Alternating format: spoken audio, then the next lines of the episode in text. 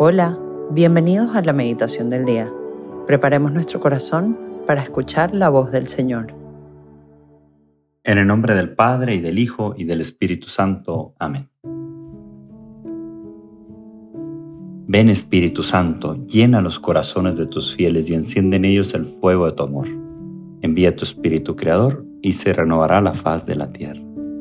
Oremos, oh Dios, que has iluminado los corazones de tus hijos con la luz del Espíritu Santo.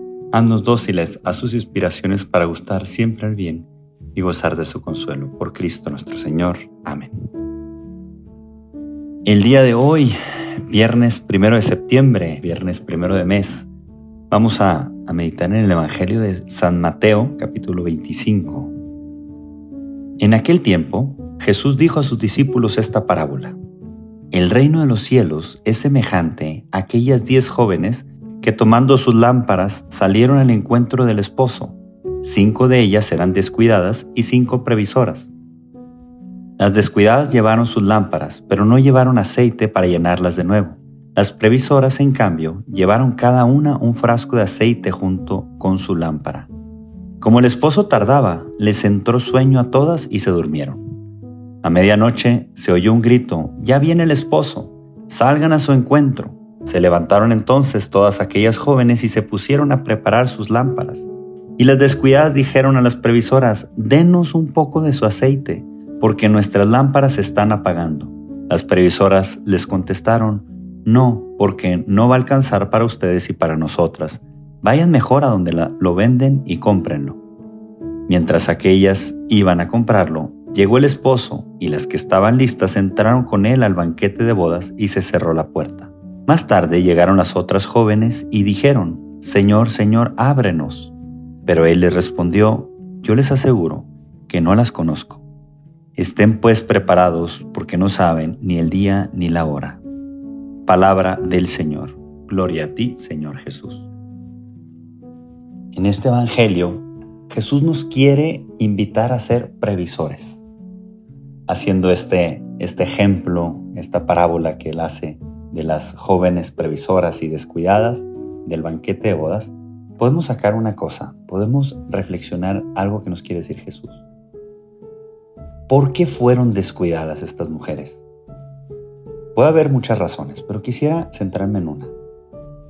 Por falta de motivación. ¿Por qué digo esto? Porque cuando uno valora algo, o sea, lo ve algo como importante para él, busca todo para conseguirlo. Voy a poner un ejemplo. Muy sencillo. Si vamos a ir a un viaje familiar, si alguien tiene un viaje familiar muy importante y está preparándolo con mucho tiempo de antelación, y sabes que ese viaje vamos a poner este, a un país lejano y entonces buscas todo lo que necesitas. A ver, bueno, necesito pasaporte, visa o lo que sea. Bueno, necesito ahorrar un tiempo para poder hacer ese viaje familiar tan importante, ese crucero o lo que sea. Entonces, pues voy a ahorrar ese dinero y, algunas cosas tendré que mm, renunciar a algún viajecito porque pues estoy ahorrando. Eh, tendré que em, renunciar a, a, algunas compras que normalmente haces que dices, bueno, pues por ahorita no puedo comprar. Porque te estás preparando por un viaje y lo ves como algo grande. Dices, este viaje va a ser lo máximo, entonces necesito em, estas cosas para poder ir, si no, no voy a poder ir. Porque valoras tanto ese viaje que no te importa sacrificar pequeñas cosas para poder lograr ese viaje. Bueno, si en cambio tú, ante ese viaje, dices, bueno, pues un viaje X, ¿no? Pues sí, eh, voy a necesitar visa, pasaporte, lo que sea, pero ah, pues creo que, no me acuerdo si lo tengo vencido o no, pero después checo y, vas dejando y luego compras y, te gastas todo el dinero. Ah, pues dale, luego ya me ganaré la lotería o no sé. O, después ahorro, ya el último mes, ahí sí voy a ahorrar. O cosas así.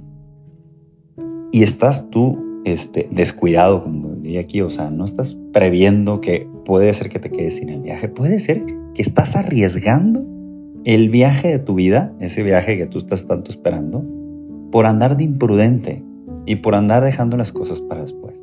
Si tú valoras demasiado ese viaje, no harías esas imprudencias. Dirías, no, tengo que cuidar esto, ¿no? Este, ahora, si este porque Jesús lo que quiere decir es el reino de los cielos, no. Si este viaje es el viaje de toda tu eternidad, toda nuestra eternidad, si la valoramos mucho, saber que estamos de pasada para toda nuestra eternidad y que desde ahorita tenemos que ser previsores y desde ahorita tenemos que cuidar algunas cosas. Si valoramos mucho ese viaje, que es nuestra eternidad, pues es mucho más fácil que digas, ah, a ver, sí tengo que cuidar para llegar al cielo, vida de gracia, oración, este, cuidar algunos aspectos. Sí es verdad, así como el, del viaje familiar. Renunciará a algunos este, algunas cositas de, para poder ahorrar dinero. Aquí renunciarás a algunas cosas, es verdad, pero que te pueden hacer que arriesgues tu vida de gracia, tu vida eterna, y dices, no, espérame, ¿vale la pena este viaje de toda mi eternidad? Entonces, cuidaré, este, pues no caer en estos pecados, no crear este vicio. Porque a veces uno puede arriesgar, ay, si no pasa nada, hombre, me confieso después. Sí, pero después creas un, un mal hábito y después ya, ¿cómo sales de él? o, cosas así. ¿Para qué? ¿Valdrá la pena realmente arriesgarte por, por cosas tan simples toda tu eternidad?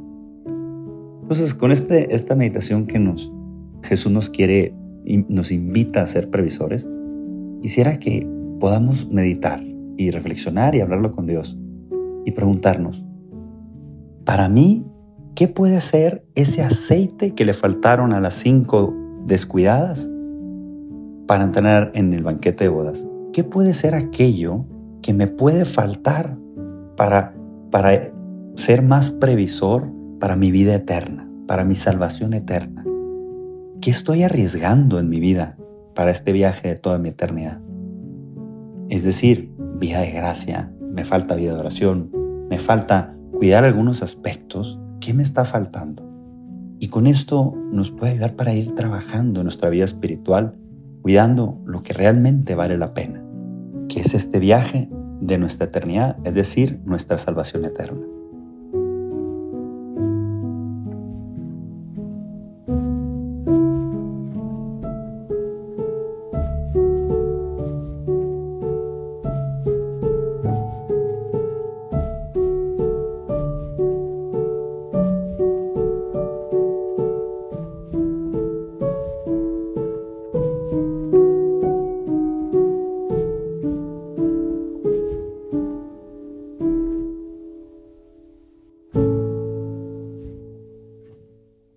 Te damos gracias, Señor, por todos tus beneficios, a ti que vives reinas por los siglos de los siglos. Amén. Cristo Rey nuestro, venga a tu reino.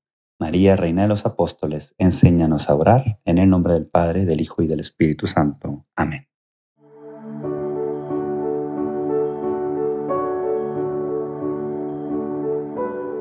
Te invitamos a que permanezcas unos minutos más en oración y deja que el amor de Dios transforme y reine en tu corazón.